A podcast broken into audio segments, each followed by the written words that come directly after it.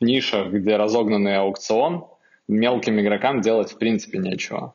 В нишах, где есть венчурный капитал, где важно быстро расти, там мелким игрокам, скорее всего, опять же делать нечего. Например, Calm, Headspace, медитация — это очень разогретая ниша, разогрета деньгами. Соответственно, там стать в топ-5 невозможно. Соответственно, если ты топ-5 э, по ключу попасть не можешь, то органики у тебя не будет, платный трафик, экономика не сойдется из-за дорогого аукциона, собственно, на выходе мы получаем ноль. ну или, скорее всего, затраты на разработку, контент и прочее.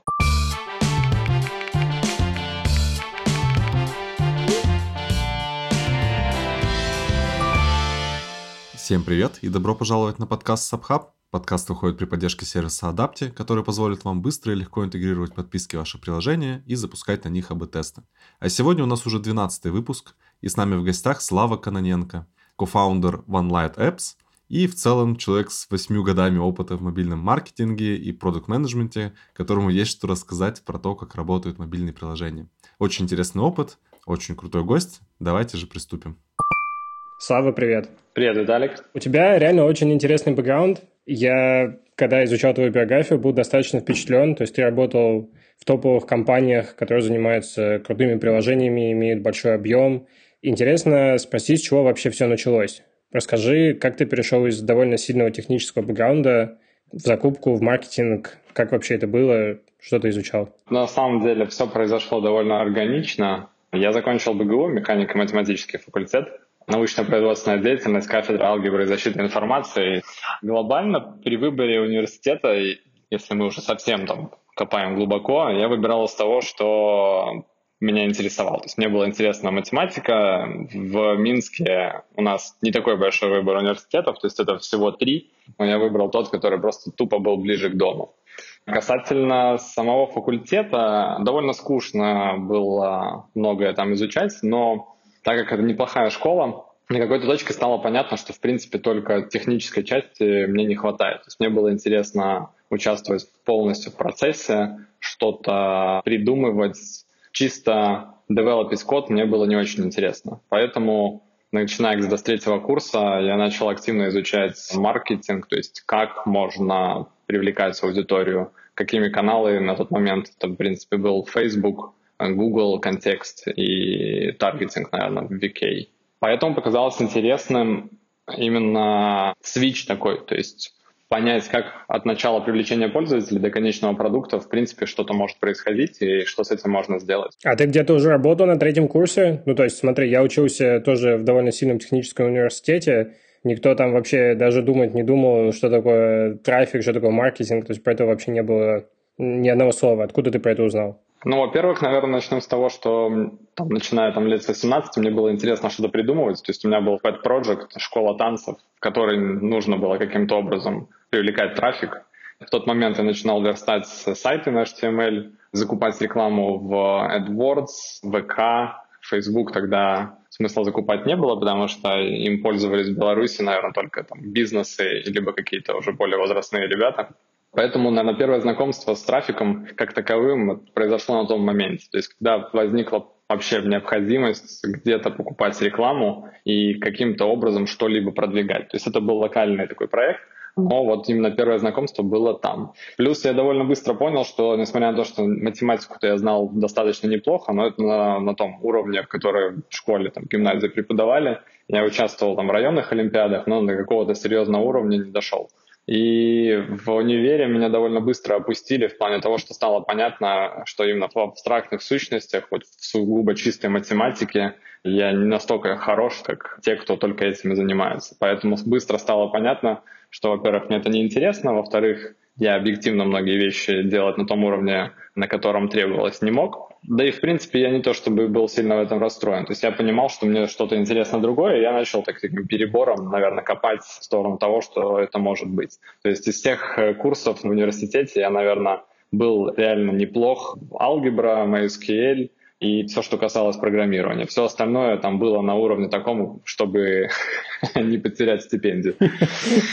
Ну и плюс повезло, наверное, в каком-то плане.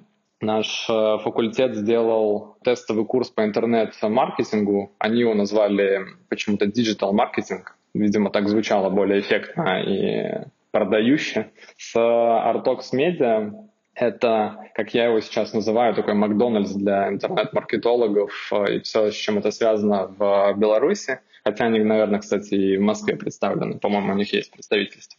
И там, в принципе, задача заключалась в том, чтобы придумать какой-то проект, расписать стратегию привлечения пользователей, что с этим вообще можно сделать, с каких каналов, зачем, как, почему. Это вот был один из курсов. И был еще один курс по SEO Startup Labs. Это компания, которая занималась, насколько я помню, сбором кредит э, данных для скоринга финансового. То есть они перепродавали данные пользователей банкам, кредитным там, организациям и так далее. Это вот как раз и еще один был курс, но это уже был сугубо по разработке лаборатории ПАМа по C-Sharp. В принципе, вот эти три курса, они там параллельно двигались, начиная с третьего, четвертого курса, вот я начал этим интересоваться. Прикольно. Довольно впечатляюще, что у вас реально были курсы какие-то по маркетингу и вообще были какие-то активности на таком сугубо техническом факультете. Это были такие разовые активности, но вот я, короче, во все, что мог, во все вписался. Норм. Ты работал программистом вообще по специальности, то есть, э, я так понимаю, ты мог писать там на .NET или на Python. Ты занимался этим или нет? А, нет, не занимался. То есть, в принципе, весь мой кодинг закончился где-то на пятом курсе вместе там с последним а, курсом по программированию, как раз .NET был. В лабораторию ИПАМа я не пошел, как только узнал, какая там зарплата, то есть э, дальше там разговор да, не стоял, хотя из самой лаборатории они там названивали, наверное, еще пару месяцев с предложениями, а может, вы все-таки передумаете. Но нет, не передумал, то есть я после четвертого курса искал работу, у меня было четкое понимание, какой сумму я хочу зарабатывать, и мне, в принципе, было глобально все равно, чем именно я буду заниматься, если это будет связано с какой-то практической деятельностью, где я буду понимать вообще ради чего это все происходит. А я там прошелся по собеседованиям 20, наверное, на разные позиции от проект менеджера заканчивая ASO менеджером, в том числе, кстати, в Apalon я попал на первое собеседование, но тогда я его не прошел. И по итогу оказался в агентстве digital маркетинга, как они его называли, Imcredo. Это дочка Webcom а, мы, по сути, занимались тем, что придумывали, каким образом можно привлекать лиды на сайты крупных IT-компаний аутсорсных в Беларуси. То есть это, в принципе, сводилось к закупке контекста, к какому-то контент-плану для там, развития блога новостей в том виде, в котором это было там лет 7 назад, 8. SEO и Facebook. Там я, в принципе, год и проработал до окончания универа и уже до перехода в Аполлон. После этого ты попал сразу в Аполлон? Да, в Аполлон я попал с третьего собеседования. Первые два были вот еще на четвертом курсе. На одном ну, то есть не было доменных знаний, я, в принципе, слабо понимал, о чем мы разговариваем, а на второй позиции, которую мне предлагали, в момент она мне, в принципе, была неинтересна, она была связана с методами оптимизации, как раз-таки с математикой на самом деле но мне не очень понравилось то, чем я буду потенциально мог бы заниматься, поэтому я сказал, что нет, спасибо, вот это мне не интересно. Расскажи коротко про компанию Аполлон. Чем она занимается вообще? И чем она была тогда, когда ты хотел туда попасть? Слушай, на, на тот момент уже было достаточно сильное портфолио. Компания занималась тем, что делала различные essential apps, то есть утилиты, которые были... То есть концептуально мысль была такая, что делать продукты, которые нужны каждый день всем то есть на максимально широкую аудиторию, без какого-либо таргетинга и без какого-либо адаптации. Вот нужно смотреть прогноз погоды плюс-минус каждый день в любой стране. Люди пользуются калькулятором, они хотят устанавливать обои на телефон. Суть была в том именно в таких максимально простых, но нужных и необходимых каждый день приложениях. А сколько их было? А, точно я уже не вспомню. То есть портфель на тот момент уже был достаточно большой. То есть как минимум был Wallpapers, uh, Weather Life, до того, как это стало мейнстримом, кстати, да. А, но Радар — это погодное приложение для в основном US Market. Pimp Your Screen, калькулятор, и были еще какие-то утилиты, но я уже не помню. Это порядка 10 апов уже точно было. И сколько компания тогда зарабатывала? Не могу сказать. Ну окей, но явно это больше миллиона долларов. А, ну я думаю, что да. И ты туда пришел, что ты делал? На какую позицию тебя взяли? Смотри, я пришел сотым, то есть я был уже сотым человеком в компании.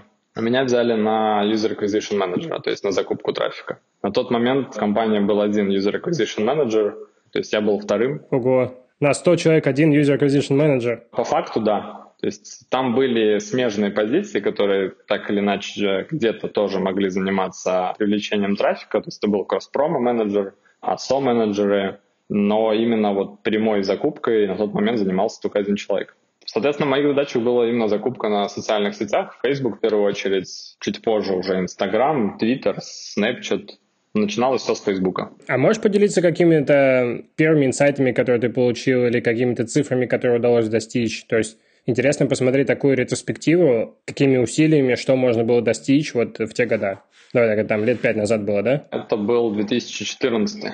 Слушай, ну вообще это было прикольно. То есть, э, во-первых, я до того момента толком не работал именно с продуктами, которые представлены worldwide, где трафик можно наливать вообще, в принципе, из любых локаций, где ты сможешь его достать с положительным ROI.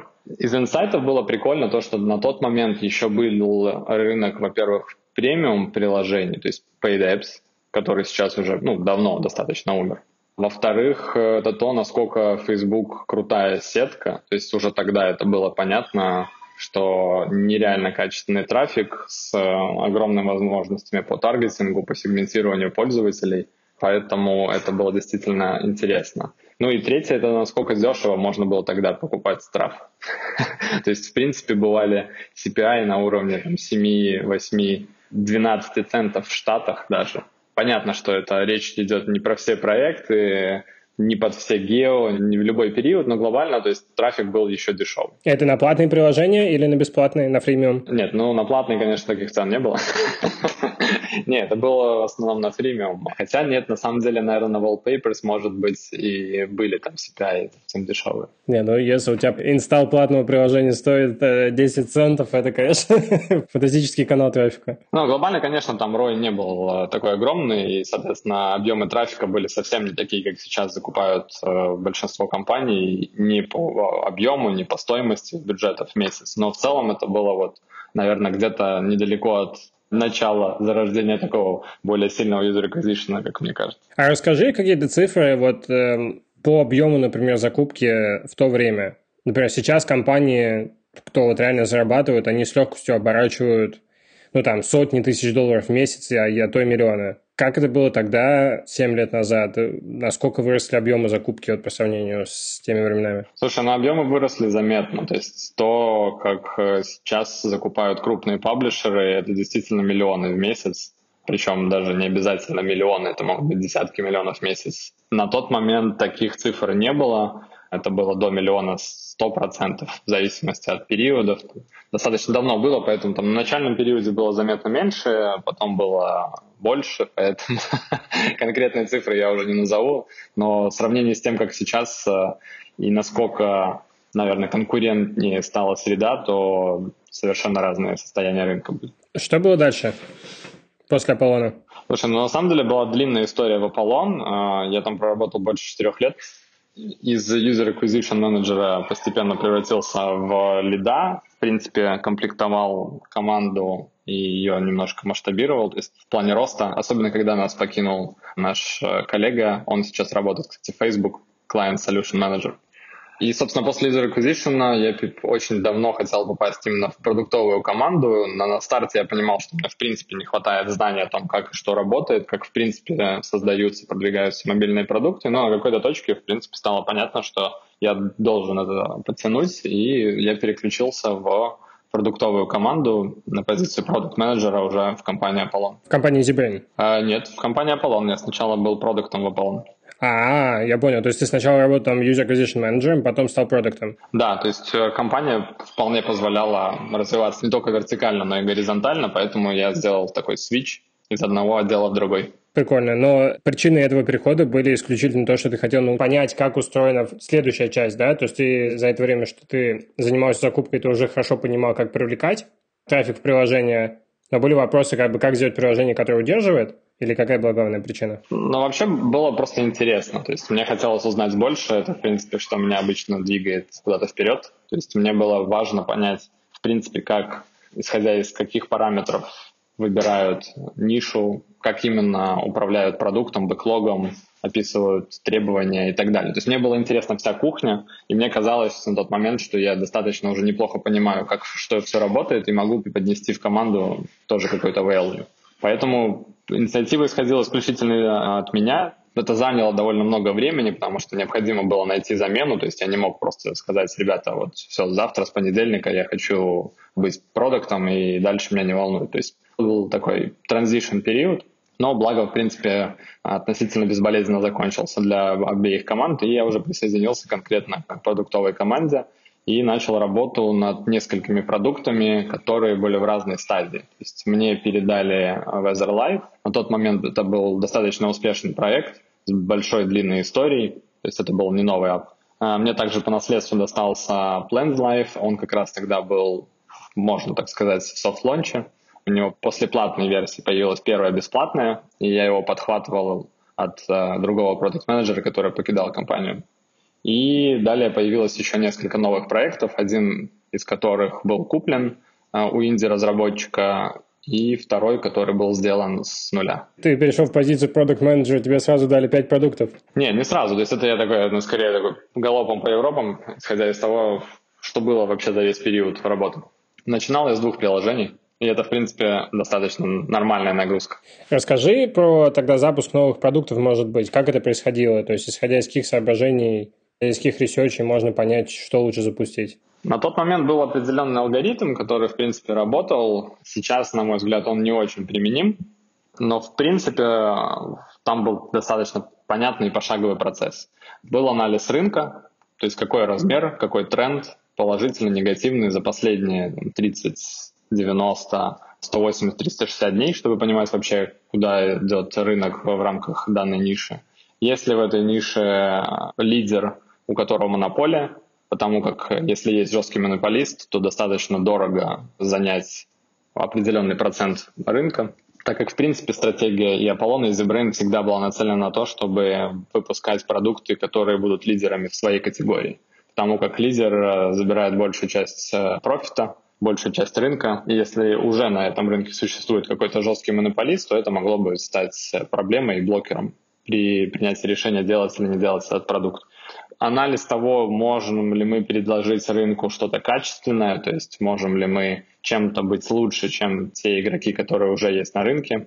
Ну и вот такой свод. То есть это, понятно, не все пункты, которые были на тот момент в работе, но примерно логика была такова. То есть нужно было найти достаточно большую нишу, у которой положительный тренд, на которой можно заработать интересный размер денег для компании. При этом понятно, за счет чего мы это можем сделать, то есть э, есть какие те или иные конкурентные преимущества. И, собственно, поехали. Хорошо, я понимаю, что ты не можешь рассказать весь фреймворк, как он был устроен, но, например, расскажи, на что хотя бы примерно надо смотреть. Да, вот если бы я там пять лет назад запускал приложение, понятно, что пять лет назад было проще запустить приложение, чем сейчас – но тем не менее, там, может быть, какие тулы вы использовали для этого, ASO тулы, я не знаю. Смотри, ну по тулам я думаю, что, в принципе, рынок не сильно поменялся, то есть скорее появились только новые какие-то инструменты. Sensor Tower был одним из э, первопроходцев, собственно, мы, наверное, одними из первых клиентов, возможно, даже были этого сервиса. Сейчас есть еще AppMagic, полагаю, что еще целый список инструментов, которые позволяют, в принципе, проанализировать размер количество установок, ревеню, если это не рекламное ревеню, примерно продуктовые метрики, какие могут быть, там, retention, длина сессии и так далее. Позиции по ASO. Наверное, то, как оно было раньше, оно уже не сильно актуально. Скорее можно смотреть на то, как оно сейчас. Э, то есть э, в вашем чате часто возникают вопросы о том, как закупить трафик э, на period tracker или там, на wallpaper или на сканер. Ну и нужно как бы понимать четко, что нишах, где разогнанный аукцион, мелким игрокам делать в принципе нечего. В нишах, где есть венчурный капитал, который позволяет многим закупать там, с нулевым ROI, либо с отрицательным, где важно быстро расти, там мелким игрокам, скорее всего, опять же делать нечего. Например, Calm, Headspace, медитация — это очень разогретая ниша, разогрета деньгами. Соответственно, там стать в топ-5 невозможно. А почему в топ-5? То есть, в принципе, здесь, как и на любом рынке, или как, бы, как было когда-то в веб-выдаче, то есть, если ты не на первой странице в результатах, то ты трафика не получишь. Это если речь идет про органический. Соответственно, если ты топ-5 э, по ключу попасть не можешь, то органики у тебя не будет, платный трафик, экономика не сойдется из-за дорогого аукциона, собственно, на выходе мы получаем ноль.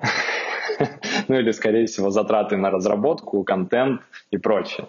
Поэтому лезть в очевидные решения, которые всем видны, не самая лучшая стратегия. То есть нужно искать либо новые тренды, которые растут, либо на стыке нескольких трендов, ниши, где нету ярко выраженных лидеров, монополий и крупных паблишеров, по той причине, что, скорее всего, они недостаточно большие, ибо крупные паблишеры там не заработают много денег, но там для маленького инди-разработчика либо паблишера это может быть все еще интересно.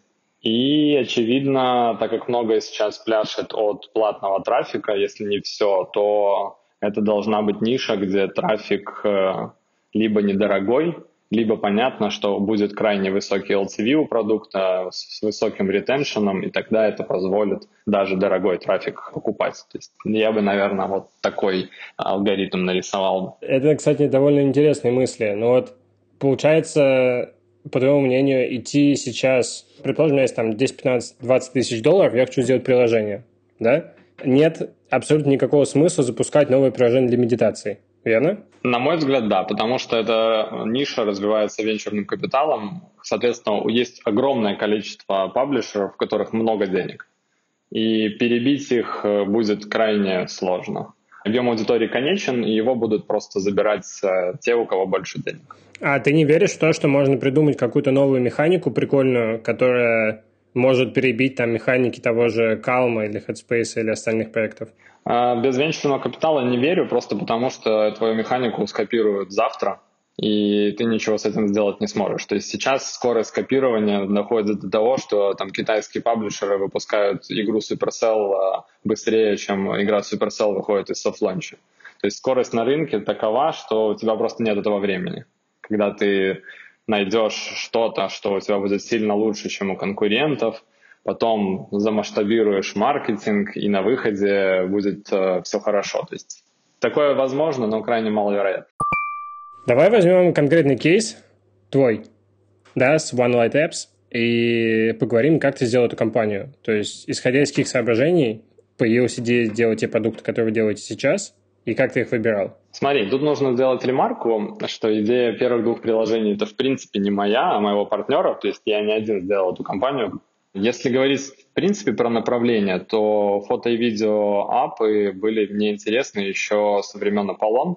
Одно из тестовых заданий было предложить приложение, которое подойдет под портфолио Apollon на тот момент, если у тебя все ресурсы для этого. То есть и вот как раз-таки на тот момент я предлагал сделать видеоредактор, но нужно понимать, что это было еще до расцвета золотого времени подписки, subscription модели. У фотоапов есть э, своя особенность, это короткая сессия, низкая аккумуляция, например, рекламных показов, не самый лучший ретеншн, соответственно, такие приложения на тот момент зарабатывали мало денег, потому что с платного приложения много не заработаешь, э, рекламы много не покажешь, инапов много у тебя не купят, поэтому в принципе, вся ниша, в ней не было такого большого количества денег, как есть сейчас.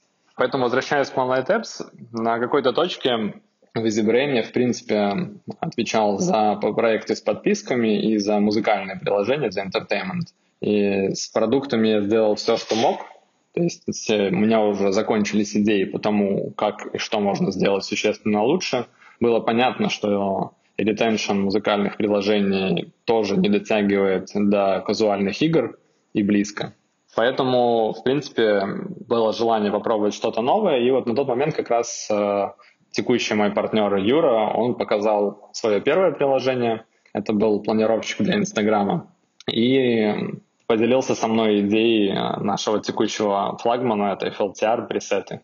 И мне, в принципе, стало понятно, что, во-первых, я понимаю, как это можно замасштабировать, во-вторых, я, в принципе, уже работал с Юрой над другими проектами в рамках EasyBrain. Он на тот момент был э, удаленным работником команды, которую я нашел на паблишинг EasyBrain. Такая непростая цепочка. Ну, то есть я уже понимал, с кем я буду работать, поверил в его идеи, видел, как я могу их э, замасштабировать, и поэтому получился такой матч с двух сторон, и мы начали заниматься тем, что мы делаем сейчас. А если ответить на твой вопрос, почему мы начали делать именно эти приложения, то как раз-таки по всему тому же алгоритму. То есть была понятна проблема у пользователей, то есть есть спрос на такой сервис, либо контент. Эти ниши были недостаточно большими для крупных паблишеров, либо для них там были какие-то дополнительные риски в виде terms of service Инстаграма или необходимости использовать дополнительные продукты, как э, Lightroom, например. Поэтому туда тот же Apollon или какой-то другой паблишер, в принципе, бы вряд ли пошел. А для нас это было неплохое место для старта, было пространство для маневра, куча мелких команд Индии с э, ограниченным маркетингом или которые, в принципе, не закупают трафик. Поэтому мы, в принципе, и могли занять лидирующие позиции в этих маленьких нишах. Я правильно понимаю, что сам продукт позволяет создать пресеты для Lightroom, для мобильного, и это, это core ценность? Вообще изначально на тот момент в App Store и в Play Market не было приложений с пресетами для Lightroom. То есть App на старте не позволяла что-то создать, она позволяла быстро скачать готовый пресет, перенести его в Lightroom и быстро обработать там в два клика фотографию. Сейчас это уже, конечно, более комплексный продукт, там есть э, и фильтры, и новые виды контента, которые не относятся к самим пресетам. Но на старте это было именно мобильный клиент для быстрого поиска и скачивания пресетов. Я понял. Ну вот смотри, связь реально не очевидная. Вот ты говоришь, что для того, чтобы пользоваться вашим продуктом, у пользователя уже должен быть установлен Lightroom. Да, но Lightroom нужно сделать ремарку, что это один из самых крутых фоторедакторов под мобильное устройство, наверное, в мире. То есть у него огромный юзербейс, при этом сам Lightroom на тот момент у него не было ленты и, в принципе, не позволял где-то быстро найти уже готовые пресеты. То есть их в основном продавали блогеры, продавали через Instagram, через веб, через какие-то сторонние решения, а вот зайти в App Store или в Play Market, э, скачать приложение и в нем там проскролить ленту, таких решений не было. И вот мы, в принципе, его и сделали. Для меня немножко непонятно. Ну, то есть вот для меня индустрия фото и видео – это просто адский океан. Там столько всего, начиная от того, что там есть VSCO, Lightroom и куча-куча-куча других игроков. Как найти новую нишу там? То есть есть ли какой-то методичный процесс research а, который позволит мне условно за конечное время там найти что-то недоутилизированное? Вот, допустим, я там человек, который люблю фотки, мне кажется, что моя идея может сработать как приложение. Как мне понять, что эта штука реально сработает? Я думаю, что здесь есть несколько вариантов. А, во-первых, это хорошее понимание аудитории. То есть, как я уже сказал, идеи этих двух приложений были не мои, а были моего партнера – который увлекается фотографией, который увлекается фотообработкой, и вот он видел, была гипотеза, само собой, что есть потребность у пользователей в таком сервисе, либо в таком контенте. То есть это уже было видно. То есть э, пользователи интересовались другим и уже использовали другие решения. То есть пресеты искали в вебе, пресеты покупали у блогеров. Для планирования ленты в Instagram использовали, например, Photoshop, либо фото на айфоне. То есть уже были какие-то решения, костыли, которыми так или иначе э, люди пользовались. Но не было более удобного решения. Мы предложили как раз-таки более удобное решение, исходя из того, что уже видели потребность в нем. Определенно здесь где-то должна быть э, удача, но за трендами также можно смотреть. То есть последний acquisition, наверное, в Беларуси это были Watch, которые делали Э, крутые видеоэффекты. Там сама технология была интересна, само собой, не сколько ап, которые у них есть. Но, в принципе, тренд, который виден был последние годы, это то, что, во-первых, э, от фото все переходит к видео, во-вторых, э, на контентные истории, то есть покупка Фейсбука Маскарада. До этого Snapchat купил э, украинскую компанию, которая работала с масками. Сейчас Pinterest купил Watch. То есть, в принципе, виден какой-то определенный вектор развития туда, куда двигается ниша. Отвечая на твой вопрос, э, за конечное время ну, можно пробовать смотреть тренды, то есть те апы, которые появляются в App Store, которые органически растут, или не обязательно только органически, но где нету других каких-то сильных конкурентов, но при этом видно, что проект развивается, у него растет user base, И, наверное, где-то на этом стыке можно попробовать поймать рынок, поймать тренд, либо же искать э, какую-то новую механику, как было с разукрашками. Это мы уже отходим от э, категории фото и видео, но изначально появились обычные разукрашки, потом разукрашки по номерам, потом пиксельные разукрашки. То есть менялась механика, которая позволяла, например, более дешевый трафик привлекать, либо наоборот в больших объемах, где-то она упрощала саму механику, и за счет этого был ретеншн. То есть такой какой-то последовательный апгрейд и развитие одного тренда, который дал там а, возможность пять разных ниш э, сформировать в плей-маркетах и в App Store. Как ты думаешь, может ли Прила даже, допустим, в не очень конкурентной нише выжить только на органике сейчас? Или это маловероятно? Ну, нужно понимать, что ты имеешь в виду под словом «выжить». Э, в принципе, может. То есть, если, например, мы понимаем, что burn rate у команды какой-то небольшой, либо это вообще один разработчик э, там с другом дизайнером сделали приложение, у них э, расходник в месяц на поддержание аккаунта еще 100 долларов на что-нибудь, то, само собой, конечно, такие кейсы возможны, их много. Я лично знаю пару команд, которые, в принципе, неплохо зарабатывают, то есть на жизнь им хватает, но там команда, в принципе, состоит из разработчика, дизайнера и кого-то на аутсорсе либо парт-тайме. Для развития как бизнеса на чистой органике тяжело. Возможно, Радомир из Радосо скажет иначе, то есть на каком-то, может быть, объеме там, из N приложений это возможно, но я, в принципе, не очень верю в такую историю потому как э, органический трафик, он конечен, то есть им сложно управлять, алгоритмы меняются, конкуренты выходят, поэтому масштабировать органический трафик сложно. Плюс э, у бизнеса все-таки не такая маржинальность, там, как у инди-команды, выше расходник, поэтому, чтобы расти, нужно расти быстрее, и это может на, только за счет масштабируемых каналов, ну и платного трафика. Если говорить про вот те каналы платного трафика, которые есть сейчас, Facebook, Instagram, TikTok, Snap, плюс in-app трафик, да, там всякие рекламные сети типа Плавина и так далее. Если мы говорим про именно приложение, какие бы каналы ты назвал самые интересные сейчас? И почему? Я думаю, что я бы разделил на категории. То есть сейчас э, TikTok э, не так давно обошел Google по в звании самого используемого интернет-ресурса. Поэтому определенно TikTok — это тренд последних там, нескольких лет, который будет расти и развиваться дальше. Э, Apple Search э, за счет того, что Apple сильно спутала всем карты на мобильном рынке за счет э, истории с IDFA и с кадом, Поэтому мне кажется, что это один из тех каналов, который будет расти, или конкуренция, на котором будет расти, так как э, качественный трафик и есть информация по пользователям, которую Apple напрямую отдает.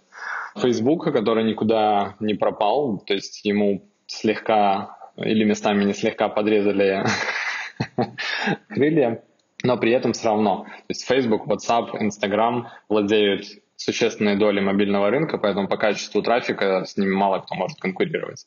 Ну и если мы говорим про игры, то там, в принципе, другой сетап. Э, зачастую такие сетки, как Aplavin, э, Unity, Iron Source, они могут давать не менее качественный трафик в больших объемах, чем тот же Facebook, например. Что ты думаешь про YouTube? Я думаю, что YouTube — это интересная история для брендов, для крупных компаний, с точки зрения использования его как либо контентной площадки, если это органически вписывается в направление бизнеса, либо для коллаборации с э, блогерами, мини, микро, любыми инфлюенсерами. То есть это достаточно интересная история, но не для маленьких команд. Я понял. Такой вопрос, который, мне кажется, мучает абсолютно каждый человек, кто хочет запустить приложение. Сколько мне нужно потратить денег, чтобы понять, могу ли я там уйти с работы и зарабатывать только этим приложением? Какая цена эксперимента должна быть? Слушай, ну тут, наверное, у каждого свой расходник, тут как и в бизнесе. Rate у всех свой, и всем нужно разное количество денег для того, чтобы комфортно или некомфортно существовать. Плюс, э, на мой взгляд, большой суммы не нужно. В принципе, сейчас такое интересное время, которое и раньше было, позволяет с ограниченным бюджетом проверить большое количество гипотез, чтобы понимать, есть ли в этом вообще хоть какой-либо потенциал. Поэтому не обязательно даже там увольняться с работы или вкладывать все имеющиеся деньги, чтобы проверить одну гипотезу. Тут э, мне близок там подход Талиба с его антихрупкостью. То есть, в принципе, можно выделить ту сумму, которая есть, либо насобирать ее за какое-то время, а, вложить в идею, проверить гипотезу, если она не отработала, перейти дальше, то есть действовать такими итерациями. В принципе, для запуска проекта, особенно если есть экспертиза в разработке, 5-10 тысяч долларов может хватить, чтобы собрать какую-то нормальную версию MVP, там, либо core функционала для первой версии. Этого может быть достаточно. Плюс нужно понимать, что лимиты — это хорошо. То есть когда у команд или людей неограниченные ресурсы, то обычно это все приводит к тому, что строится космолет, который никуда не летит. Это правда, да. Это проблема венчурных денег, мне кажется, в том числе изначально. Ну, во многом, да. То есть э, ограниченность ресурсов — это всегда хорошо, потому что она позволяет либо лучше расставлять приоритеты, либо быстрее умирают проекты, которым и некуда расти. И некуда создаваться. Вот, если бы ты, опять же, сейчас создавал бы проект с нуля, приведи пример, допустим, там, нескольких метрик, за какими бы ты следил с самого начала. Вот прям первое. Я думаю, что я бы следил э, за ретеншеном в любом случае. То есть это классический ретеншн там, 1, 7, 30 дня, плюс если мы говорим про подписки, то это, собственно, renewal rate, то есть ретеншн продлений. Собственно, конверт в э, триал либо платеж если мы говорим, опять же, про subscription-based проекты. И стоимость привлечения либо CPI, либо стоимость привлечения за event, то есть активацию триала, либо покупку в приложении. Ну, то есть ты перечислил где-то порядка сейчас 7 метрик. Насколько их вообще, в принципе, достаточно, чтобы, так сказать, следить за приложением? Нужны ли вообще еще какие-то метрики, если мы абстрактно говорим? Вообще нужны, потому что воронка-то чуть длиннее. По-хорошему смотреть весь фанел от э, начала до конца, то есть если мы говорим про начало, это там, CTR креативов, конверт, конверт лендинга, на то, как пользователь доходит там, до главного экрана, либо там, хотя бы экрана с paywall, что дальше с ним происходит. Ну, то есть тут такой вопрос, он очень тонкий. Зависит от того вообще, какой продукт. То есть он нацелен на только заработок, там, на рост количества активных пользователей, поэтому такой очень вопрос с подвохом. Вопрос с подвохом, да. Кстати, если говорить про цели приложения, да, как может быть связана цель приложения, например, те подписки, которые компания продает? Какие бы ты мог дать рекомендации по выбору прайсинга для приложения? А, тут, наверное, два вопроса вместе взятые, потому как от цели компании вообще очень сильно может э, варьироваться все от того, как происходит закупка, до того, какая модель монетизации выбрана, какие цены и продолжительность подписок. То есть э, в СНГ большинство мыслит как классический бизнес. То есть э, за столько-то мы привлекли пользователя, столько мы с него получили на, на разницу, это вот наша маржинальность, там, тот, тот самый профит. У публичных компаний, например, заработок может строиться, ну, точнее не может, он в принципе и строится от э, стоимости акций, и, например, для них там важнее какие-то другие метрики, которые позволяют им закупать с отрицательным ROI, но при этом в два раза, в три вырасти аудиторию за год вырастить, и стоимость акций увеличится в четыре раза. То есть экономика, в принципе, пляшет от других метрик, и это еще один мой аргумент, который я использую, когда говорю, что, например, не нужно делать 105-ю медитацию, потому что Calm и Headspace э, ну, съедят вас.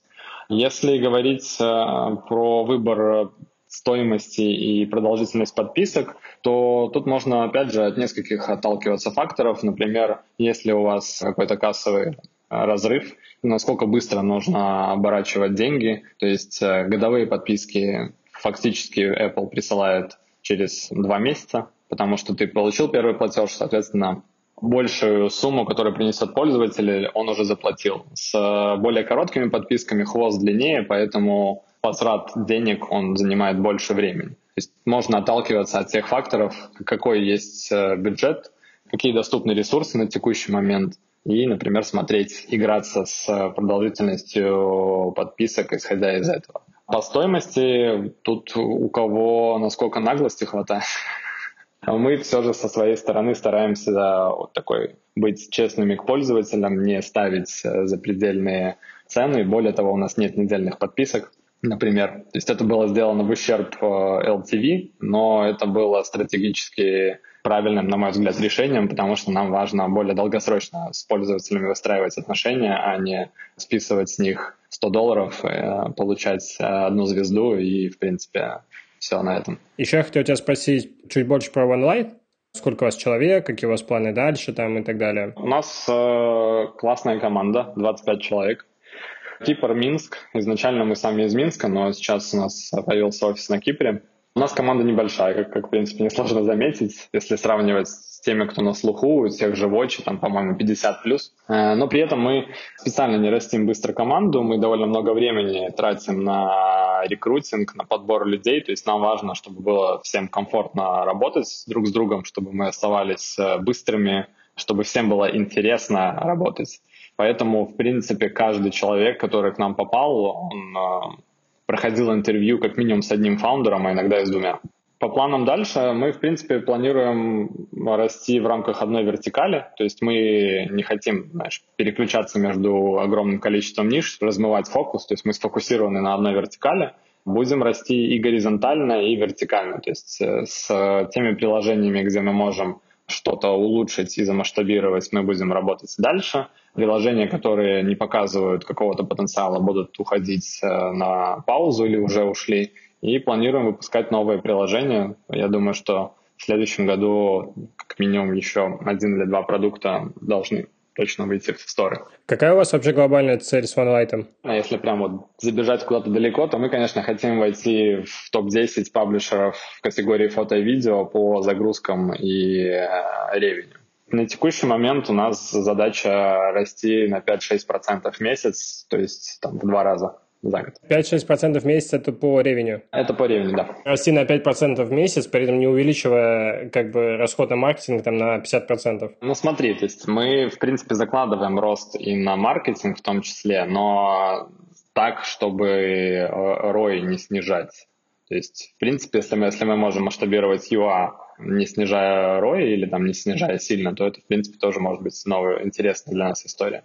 Ну, то есть здесь э, такой развернутый с одной стороны, мы хотим заливать больше на существующие приложения, но не терять в ROI. С другой стороны, мы хотим на новые приложения также закупать трафик либо на существующие, которые не получается пока вывести на какие-то интересные объемы. То есть пока у нас есть очевидный флагман, как и у многих компаний. Наша вообще цель ближайшая – это выпустить или масштабировать один из существующих продуктов до как минимум уровня текущего флагмана. Как бы, в принципе, задача любого бизнеса — это сделать э, такой фреймворк, который позволяет вот сделай вот это и получишь такой-то результат. То есть масштабировать э, успешные истории. Это, в принципе, вот сильная сторона того же EasyBrain или Аполлона старой школы.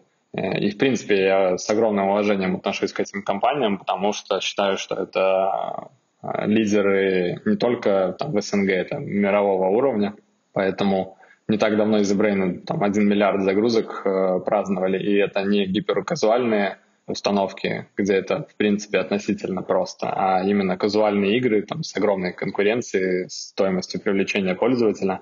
Э, и это вот такой успешный пример э, там, для любого там, инди-разработчика либо маленьких паблишеров, когда у компании есть четкая стратегия, есть четкое понимание работы с продуктами и как и масштабировать бизнес. Круто, да, EasyBrain можно даже поздравить с такой цифрой, это реально впечатляющее число. Ну, их привели к этим цифрам э, крутые фаундеры, это люди, которые стояли, в принципе, наверное, у основания э, мобайла с момента появления App Store, поэтому там есть у кого поучиться, из кого брать пример. Круто, спасибо большое, Слава, что пришел. Можем только пожелать, чтобы все было круто приложения росли и удачи. Спасибо вам, что позвали. Надеюсь, было интересно.